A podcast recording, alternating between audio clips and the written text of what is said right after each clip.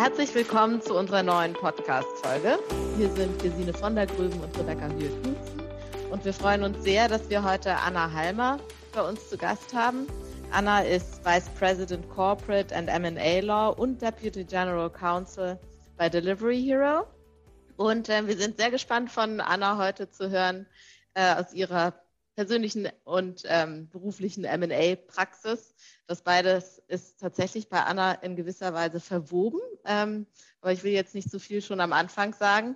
Äh, vielleicht übergebe ich kurz an die Gesine. Ja, liebe Anna, herzlich willkommen auch von meiner Seite. Klasse, dass du unser Line-up hier vervollständigst. Und ich freue mich auch sehr, heute dich ein bisschen quissen zu dürfen. Herzlichen Dank für die Einladung. Ich freue mich auch sehr, heute bei euch zu sein, Gesine und Rebecca. Ich hatte das jetzt schon so ein bisschen angeteasert jetzt, Anna. Also ähm, bei dir ist das ja tatsächlich miteinander verbunden äh, im Lebenslauf, MA ähm, beruflich in deiner Karriere, aber du bist ja selber auch quasi schon Teil eines MA-Projekts geworden. Ähm, am besten.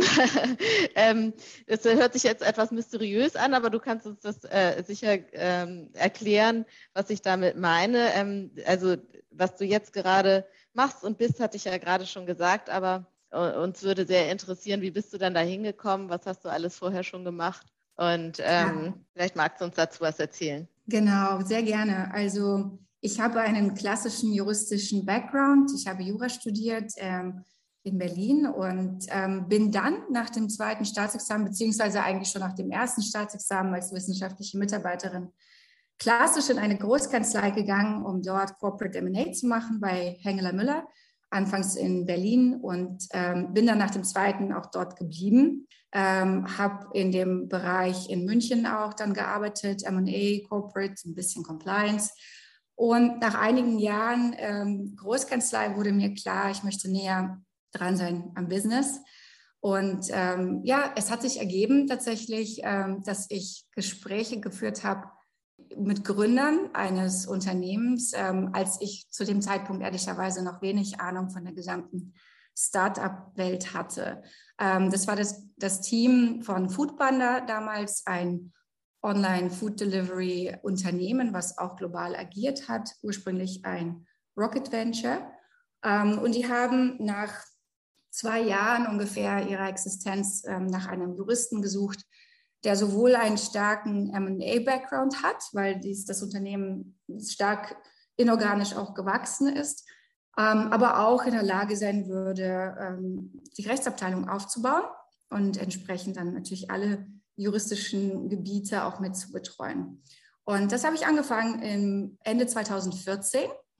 Und nach nur zwei Jahren äh, gab es tatsächlich, und das ist das, was du meintest, Rebecca, ähm, einen Verkauf von Foodpanda und zwar an Delivery Hero. Das, äh, insofern bin ich tatsächlich Teil eines, eines M&A-Projekts geworden. Ähm, es war auch eine wirklich interessante Erfahrung an einem großen Verkauf. Wir haben insgesamt weit über 20 Länder ähm, in dem äh, Portfolio damals gehabt, die verkauft wurden. Einerseits daran zu arbeiten als M&A-Anwältin, ähm, und andererseits auch zu wissen, dass es natürlich äh, direkte äh, Konsequenzen für mich haben wird und mein Team, ähm, dass ähm, wir dann auch Teil der größeren Gruppe von Delivery Hero werden würden. Und 2016, Ende des Jahres, war der Verkauf. Und 2017, zu Beginn des Jahres, habe ich dann mit meinem Team zu Delivery Hero in die Holding gewechselt. Und wir sind dann sozusagen integriert worden in die bestehende Rechtsabteilung und seitdem bin ich da, habe einiges mit Delivery Hero erlebt, den Börsengang, äh, mittlerweile den Aufstieg in den DAX und äh, viele, viele spannende Projekte natürlich. Ihr seid ein großes internationales Team, so viel habe ich schon verstanden. Ähm, aber wie ist es dazu gekommen und äh, wie seid ihr aufgestellt und wie habt ihr diese Aufstellung gefunden? Vielleicht kannst du uns dazu ein bisschen was erzählen. Sehr gerne. Also ich leite eigentlich drei Units das Gesellschaftsrechtsteam, das MA-Team und das Legal Tech-Team. Das ist im Laufe meiner Zeit bei Delivery Hero natürlich äh, sozusagen auch gewachsen. Anfangs fing ich an ähm, als Verantwortliche für MA und Corporate Governance. Dann habe ich das Gesellschaftsrechtsteam nach einer Zeit übernommen und das Legal Tech-Team ist neu entstanden, erst im letzten Jahr. Das Gesellschaftsrechtsteam besteht aus zehn Leuten, die sich darum kümmern, alle unsere globalen Entities rechtlich zu betreuen. angefangen mit Corporate Housekeeping und Harmonisierung von Policies für die gesamte Gruppe ähm, bis hin zu natürlich internen Umstrukturierungen, Verschmelzungen, Abspaltungen und so weiter. Dann kümmern sich auch darum, dass, ähm, dass die Entities, die noch ein Funding benötigen, ähm, auch das Funding bekommen mit Kapitalerhöhungen oder auch Intercompany-Darlehen. Ähm, also das macht alles das Corporate-Team. Das M&A-Team, wie der Name schon verrät, kümmert sich um alle Art von Transaktionen. Wir haben da ein ziemlich breites Portfolio. Natürlich Akquisitionen, aber auch ab und an Verkäufe. Und wir haben auch, ähm, wie ihr vielleicht gehört habt, eine Tochtergesellschaft, die VC-Funding macht. Die betreuen wir rechtlich auch mit, ähm, mit dem MA-Team. Und es ist auch wirklich ungewöhnlich natürlich, dass man überhaupt ein Inhouse M&A-Team hat und dann auch noch ein recht großes. Wir sind insgesamt ungefähr auch zwölf, glaube ich, Mitarbeiter in dem Team. Aber man muss bedenken, dass Delivery Hero wirklich einen sehr, sehr starken Fokus auf M&A schon immer gelegt hat und immer noch legt und wir da einfach viel aktiver sind als wahrscheinlich äh, 99 Prozent der Unternehmen.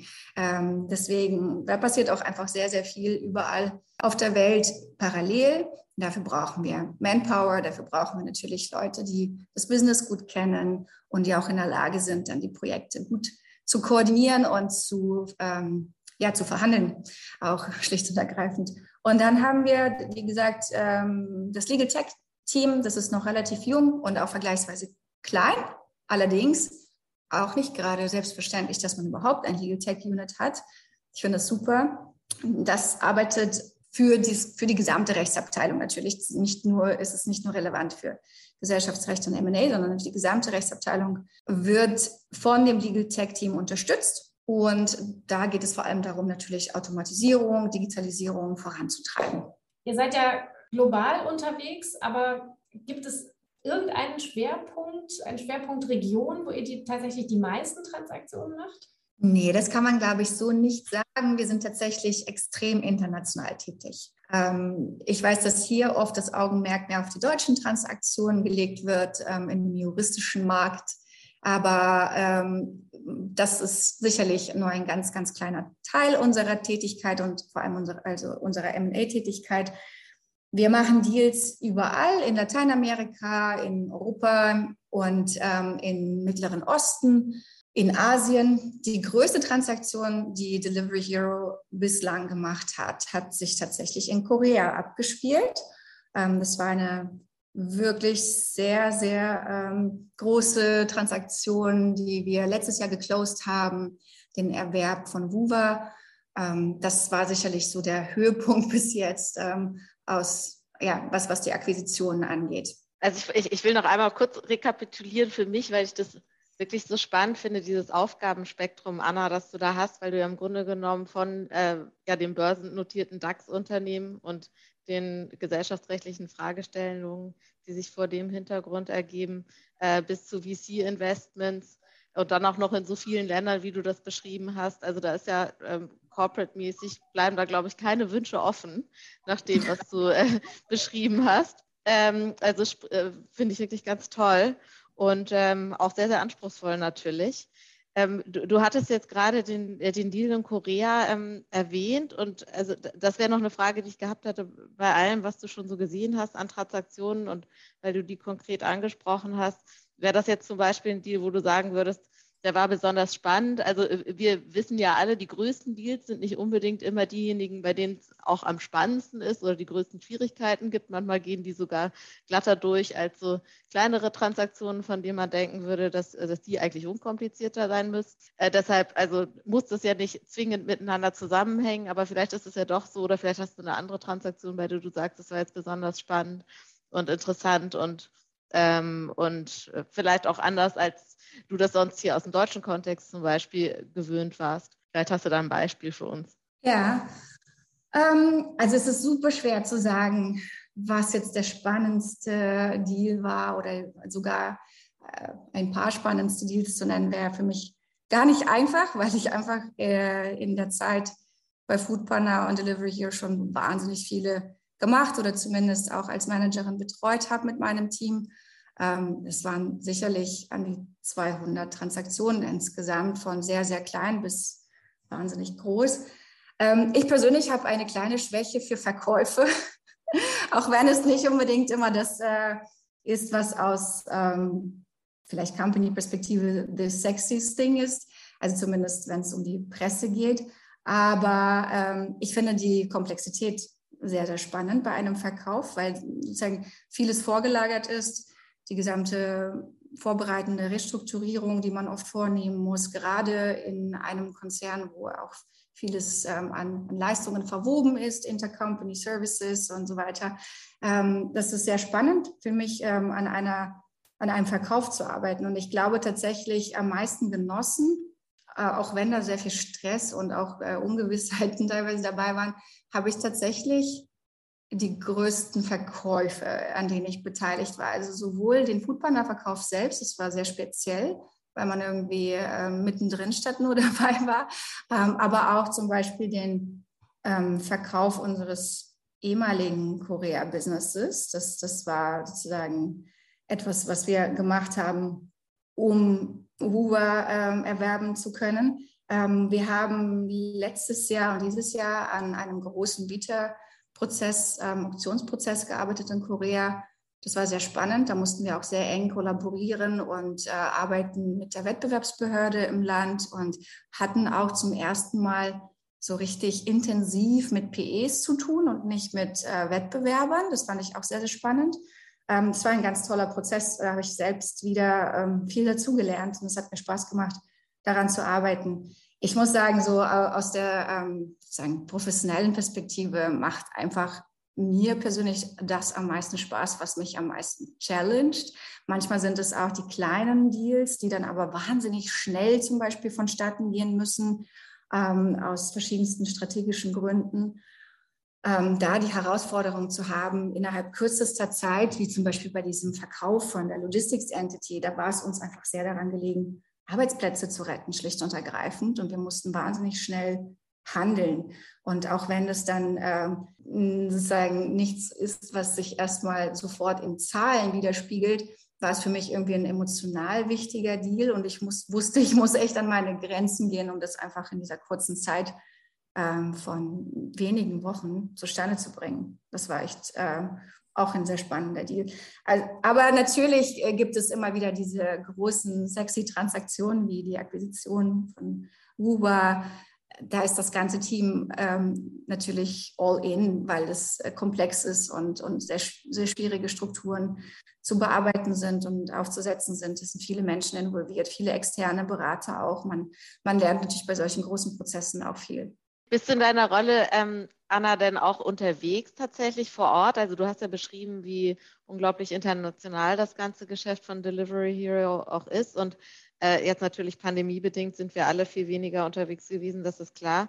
Aber so grundsätzlich ähm, sind es auch Transaktionen, die dann äh, dich in fremde Länder führen oder, oder kannst du das alles äh, von hier von Berlin aus regeln? Na, man muss dazu sagen, mittlerweile mit so einem großen Team bin ich gar nicht mehr so wahnsinnig oft ähm, diejenige, die jetzt wirklich am Tisch ähm, verhandelt. Ja, es gibt sehr große Transaktionen, wo ich mit dabei bin und ähm, unterstütze, Richtungen vorgebe und so weiter.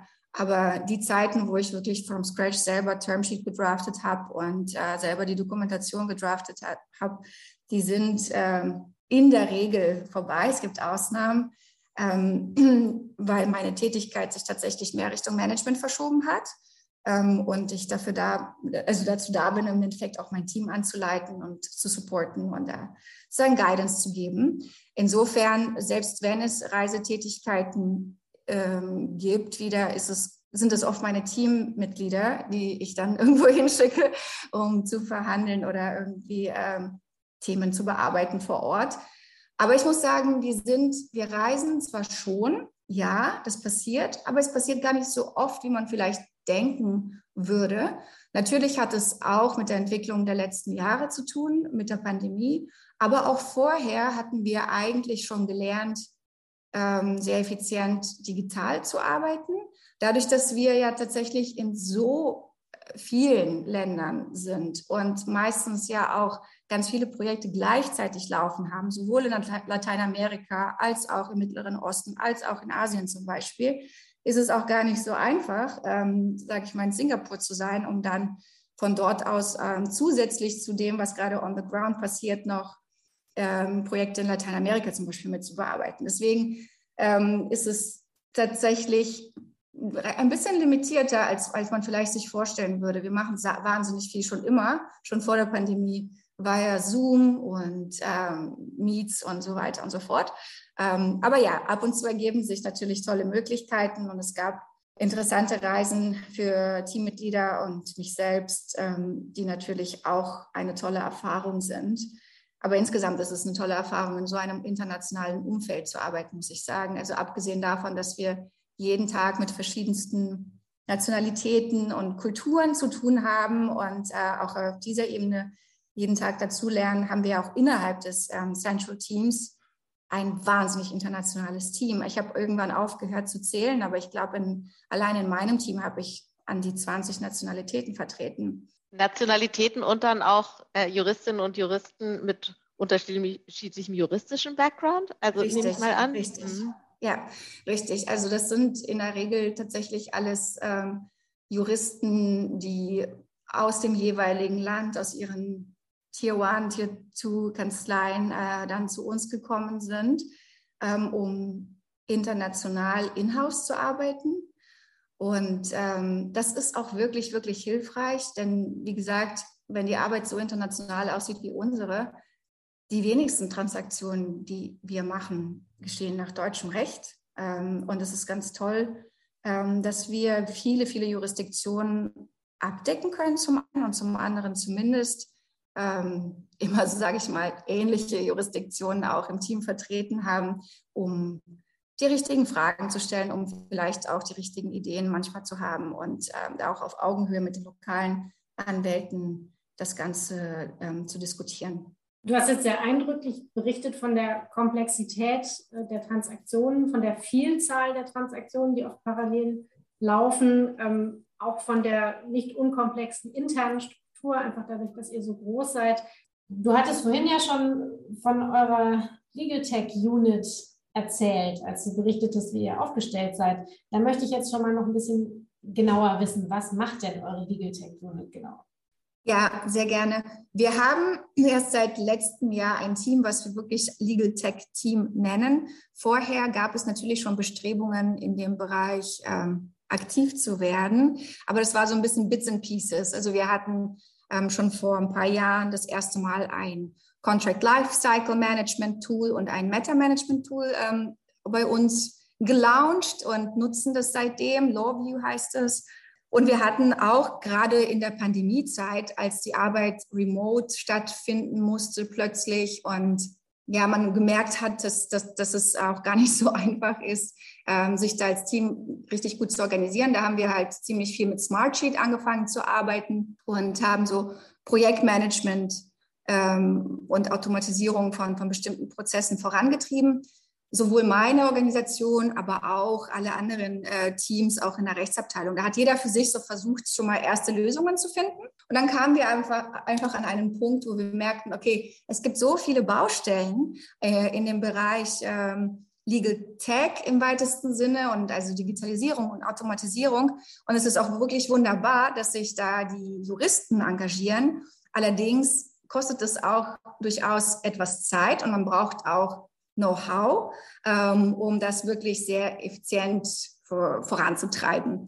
Und zu dem Zeitpunkt hatten wir nur zwei FTEs sozusagen, einer, die dafür zuständig war, Lawview zu managen und einer, der ganz frisch eingestellt wurde als Teamlead, um auch ähm, global Lawview zu implementieren, weil bis dahin nutzten wir das nur in Berlin und nicht unsere regionalen und lokalen Teams.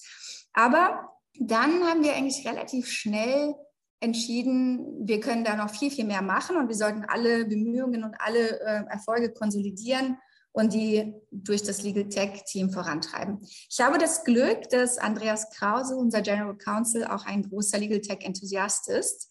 Und er hat mich dann irgendwann gefragt, ob ich diese, ähm, ja, diese Aufgabe noch ähm, übernehmen möchte, das Team zu leiten, was ich erst so ein bisschen mit Skepsis und dann allerdings mit großer Freude auch angenommen habe. Und ich muss sagen, das macht mir wirklich sehr viel Spaß. Ich äh, lerne da auch sehr viel dazu. Und unsere derzeitigen Fokusbereiche sind tatsächlich die richtigen Tools zu finden.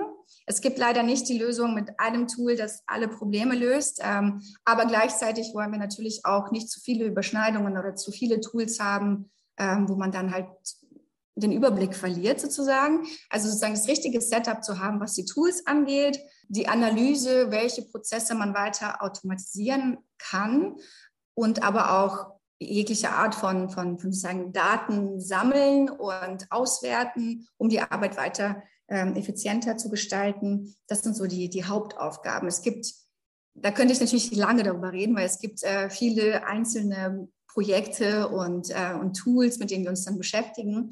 Aber dafür machen wir dann einen extra Podcast, würde ich sagen. Sehr, sehr gerne. Ja, das ist sehr spannend, das zu hören, Anna, was ihr da in-house auf die Beine stellt. Und glaube ich auch sehr besonders, ehrlich gesagt. Also du hattest ja auch erklärt, dass das natürlich in einem Unternehmen, ähm, das so unterwegs ist wie Delivery Hero, vielleicht auch näher liegt und man da eine größere Affinität und Offenheit auch hat. Und nach allem, was du uns jetzt gesagt hast, ist das äh, für mich, äh, liegt es auf der Hand und ist ganz klar. Also wir bei Dentons ähm, sind in diesem Bereich ja auch aktiv und ähm, kann auch nur unterstreichen oder wiedergeben, wiederholen, was du auch gesagt hast. Äh, äh dazu, dass man daran halt auch Spaß haben muss. Also als ich persönlich mache das auch sehr gerne und beschäftige mich deshalb hier auch äh, gerade mit bestimmten Tools, die wir im Bereich M&A entwickeln. Äh, wir haben auch ein ähm, Entwicklerteam hier, das äh, tatsächlich sogar ausschließlich aus Frauen besteht, also Programmiererinnen. Ähm, und ähm, ich finde das auch einfach total spannend. Natürlich diesen juristischen Background braucht man. Man braucht auch die Erfahrung natürlich mit Transaktionen. Also wir sind jetzt bei, bei dem Projekt, an dem ich beteiligt bin, äh, sehr auf Deals äh, fokussiert.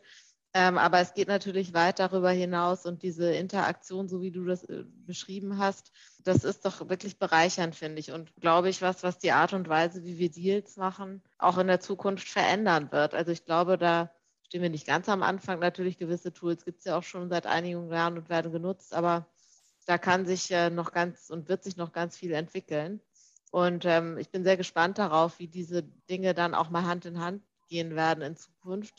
Das, was äh, ein Unternehmen wie deines entwickelt an dieser Stelle und was ähm, unsere Kanzlei und andere Kanzleien natürlich auch da auf die Beine stellen, ähm, das, äh, das, das ergänzt sich natürlich auch sehr, sehr gut und da wird man dann auch sehen, was funktioniert gut und das wird dann am Markt auch die entsprechende Akzeptanz finden. Und ich glaube, da sind wir gerade in einer sehr, sehr interessanten Phase und das macht Spaß, dass wir uns da jeweils auch so einbringen können. Ähm, absolut, da bin ich total bei dir. Und ich glaube auch, dass es in nicht allzu ferner Zukunft der Fall sein wird, dass es komplett selbstverständlich ist, dass Inhouse-Abteilungen, aber auch ähm, Rechtsanwaltskanzleien ein Unit haben werden, was sich speziell mit diesen Themen beschäftigt. Legal Operations, Legal Tech, vielleicht sogar Legal Design. Ähm, das ist noch relativ neu und äh, ich glaube, da entwickelt sich gerade viel, aber in ein paar Jahren ist es sicherlich eine neue Berufsgruppe. Ich merke das jetzt schon. Wir haben eine Person im Team, die hat tatsächlich schon Legal Tech studiert in Madrid, nachdem sie erstmal eine Karriere als Anwältin begonnen hatte. Und entwickelt ihr auch selber? Wir entwickeln nicht Lösungen from scratch selber bislang die Kapazitäten der IT-Abteilung werden woanders halt einfach noch dringender genutzt, schlicht und ergreifend. Allerdings muss man dazu sagen, selbst wenn man Tech-Lösungen einkauft sozusagen und Softwares einkauft, ähm, ist damit die Sache ja noch nicht erledigt. Also man muss als Inhouse-Abteilung nichtsdestotrotz sehr stark in die Entwicklung eingebunden sein und ähm, sehr genau überlegen, was genau wird gebraucht, ähm, wie sollen die automatisierten Prozesse aussehen? Das ist ja wirklich sehr individuell und abhängig von dem, was das jeweilige Team macht. Ähm, insofern, also auch als wir dieses erste Tool vor zwei Jahren ungefähr eingeführt haben bei uns, haben wir recht viel Zeit auch tatsächlich damit verbracht, zum ersten Mal ähm, uns Gedanken darüber zu machen, wie genau das strukturiert sein muss und welche Funktionalitäten wir brauchen und welche ähm, Probleme wir auch technisch lösen müssen und so weiter und so fort. Es war ein wirklich, wirklich spannender ähm, ja, Werdegang sozusagen bis hierher und es ist noch viel zu tun. Aber es ist ähm, auch ein, ein, eine, also eine neue Tätigkeit, die mir persönlich sehr viel Spaß macht. Es hat eigentlich nur noch, also es hat natürlich noch was mit Recht zu tun, aber es hat nicht nur mit Recht zu tun. Das ist das erste Mal auch für mich, dass ich eine Abteilung leite, die nicht nur aus Anwälten besteht, ähm, sondern tatsächlich aus, aus ähm, Menschen mit ganz unterschiedlichem Background, IT, Projektmanagement äh, äh, und so weiter. Und äh, das ist natürlich auch eine sehr interessante Erfahrung. Für Corporate und M&A spielt es natürlich auch eine Rolle, aber jetzt nicht unbedingt mehr als für alle anderen Abteilungen, die bei uns ähm, Jura machen. Also ich muss das nochmal zusammenfassen. Äh, du leitest die Legal Tech Unit, äh, du bist Head of Corporate M&A, du bist Deputy General Counsel. Äh, Transaktionen laufen überall auf der Welt parallel, du steuerst sie. Ich habe den Eindruck, dein Tag hat definitiv mehr Stunden als 24. Vielleicht magst du uns mal erzählen, wie bei dir so ein normaler Arbeitstag äh, verläuft. Also das Gute ist, ich mache das ja nicht allein. Das Gute ist, dass, äh, dass, dass ich äh, Teil eines äh, wirklich ganz, ganz hervorragenden Teams bin. Also sowohl mein eigenes Team oder meine Teams, aber auch natürlich die anderen Teams in der Rechtsabteilung, ähm, das Kapitalmarktrechtsteam und das Commercial Team, da, da gibt es wirklich ähm, ganz tolle Leute, mit denen das Arbeiten auch einfach mehr Spaß macht. Aber ja, der Tag äh, könnte manchmal mehr Stunden haben. Zu, äh, zudem bin ich ja auch noch Mama und äh, habe eine dreieinhalbjährige Tochter. Sie will auch etwas, etwas von meiner Zeit abhaben und ich möchte ja natürlich auch etwas von meiner Zeit abgeben, nicht nur etwas, möglichst viel. Aber ja, der Tag ähm, sieht normalerweise so aus, dass ich morgens mal schnell durch die E-Mails gehe, die nachts irgendwie aus Lateinamerika und Asien angekommen sind. Also die Inbox ist einfach immer voll, dadurch, dass wir global aufgestellt sind. Ähm, dann versucht man natürlich sozusagen, das äh, alles in die Wege zu leiten und zu koordinieren, ähm, auch zu delegieren, wo es möglich ist, ähm, gleich am Morgen. Und dann bin ich meistens den ganzen Tag lang in Telefonaten. Ähm, das hat sich auch verändert. Natürlich ähm, in der Rolle als Manager geht es dann sehr, sehr viel da, darum, auch kurze Vorbesprechungen zu neuen Transaktionen, ähm, vielleicht Update-Calls, Team-Meetings, Personalgespräche, manchmal auch tatsächlich ähm, Telefonate zu bestimmten Projekten und Transaktionen aber auch ganz viel die Vorbereitung von Präsentationen und äh, das Anschauen von Demos für Legal Tech äh, Tools und so weiter. Es gibt wirklich ähm, meistens wenig Zeit zum Durchatmen zugegebenermaßen. Deswegen haben wir irgendwann in, in meinem Team eingeführt und wir halten uns relativ gut daran, dass wir den Freitag uns als Meeting-Free Day sozusagen frei halten um überhaupt in der Lage zu sein, mal am Stück sich auf ein Dokument oder eine Präsentation mal fokussieren zu können und nicht nur ähm, in fünf Minuten zwischen zwei Telefonaten. Das, das ist wirklich nicht immer so einfach. Heute ist nicht Freitag. Wir danken dir sehr, dass du heute mit uns sprichst. Ich wollte gerade ja, sagen, oder einen Podcast aufzunehmen.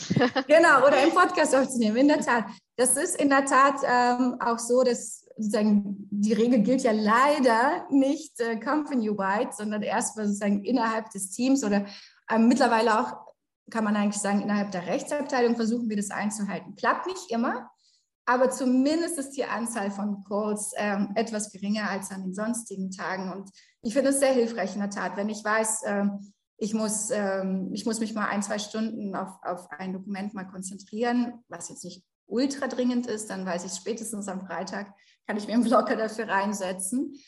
Ganz oft läuft es aber natürlich darauf hinaus, dass man auch am Abend, nachdem man das Kind ins Bett gebracht hat, sich nochmal hinsetzt und äh, sich dann in Ruhe was durchliest, wenn die Telefonate mal für eine kurze Zeit nicht stattfinden.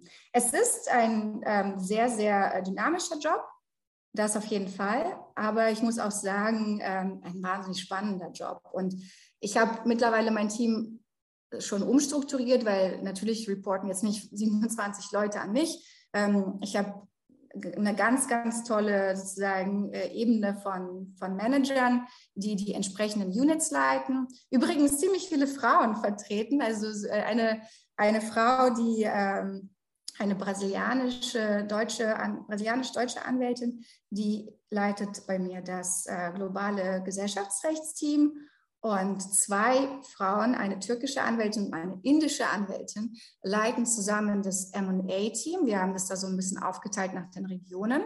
Und ähm, einen auch männlichen ähm, Teamleiter habe ich, ähm, Kasim, der kommt aus ähm, den USA mit pakistanischen Wurzeln allerdings auch, also ganz, ganz bunt, Multikulti bei uns immer. Ähm, er leitet dann das Legal Tech Unit.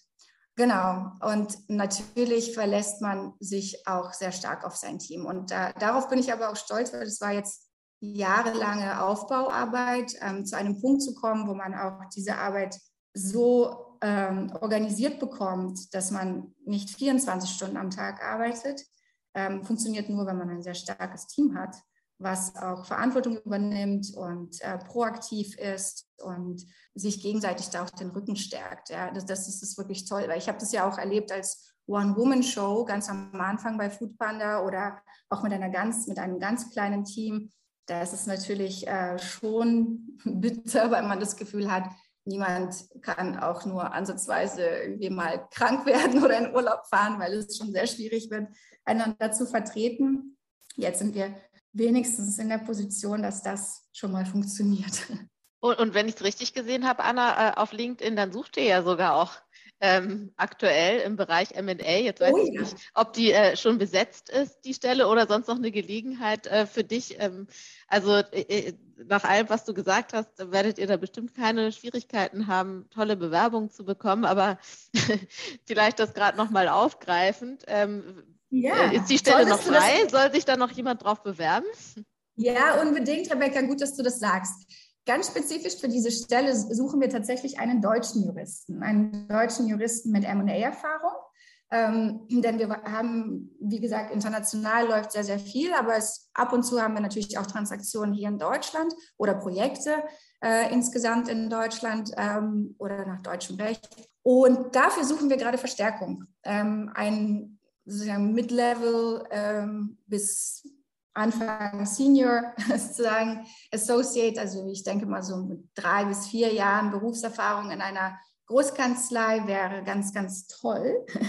ähm, und äh, ja, wer Lust hat, Teil eines super internationalen, sehr dynamischen und wirklich netten auch Teams zu werden, der kann sich noch bewerben. Also wir sind da gerade wirklich noch frisch in der Phase, ähm, Bewerbungen einzusammeln.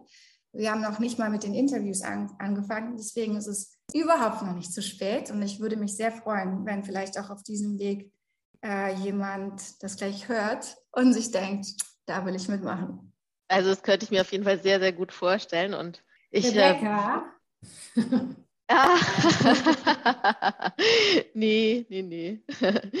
ähm, aber ähm, da werdet ihr bestimmt äh, eine ganz tolle Ergänzung finden, Anna, da bin ich mir sicher, weil nach allem, was du uns jetzt erzählt hast, ähm, hört sich das einfach so spannend an, was ihr macht und ähm, äh, so interessant und so abwechslungsreich, ähm, wie es, glaube ich, hier in Berlin ähm, in-house nur wenige Positionen überhaupt gibt. Also ähm, Vielleicht äh, das deshalb, ja, also das ist vielleicht auch ein ganz guter Abschluss. Also Anna, vielen, vielen Dank für diesen Überblick, den du uns gegeben hast über ähm, das, was du machst, das, was ihr als Team macht, äh, deinen Werdegang auch, der dich äh, dahin geführt hat und auch der Ausblick natürlich auf das, was ihr alles noch vorhabt. Also es war wirklich eine Freude, mit dir darüber zu sprechen.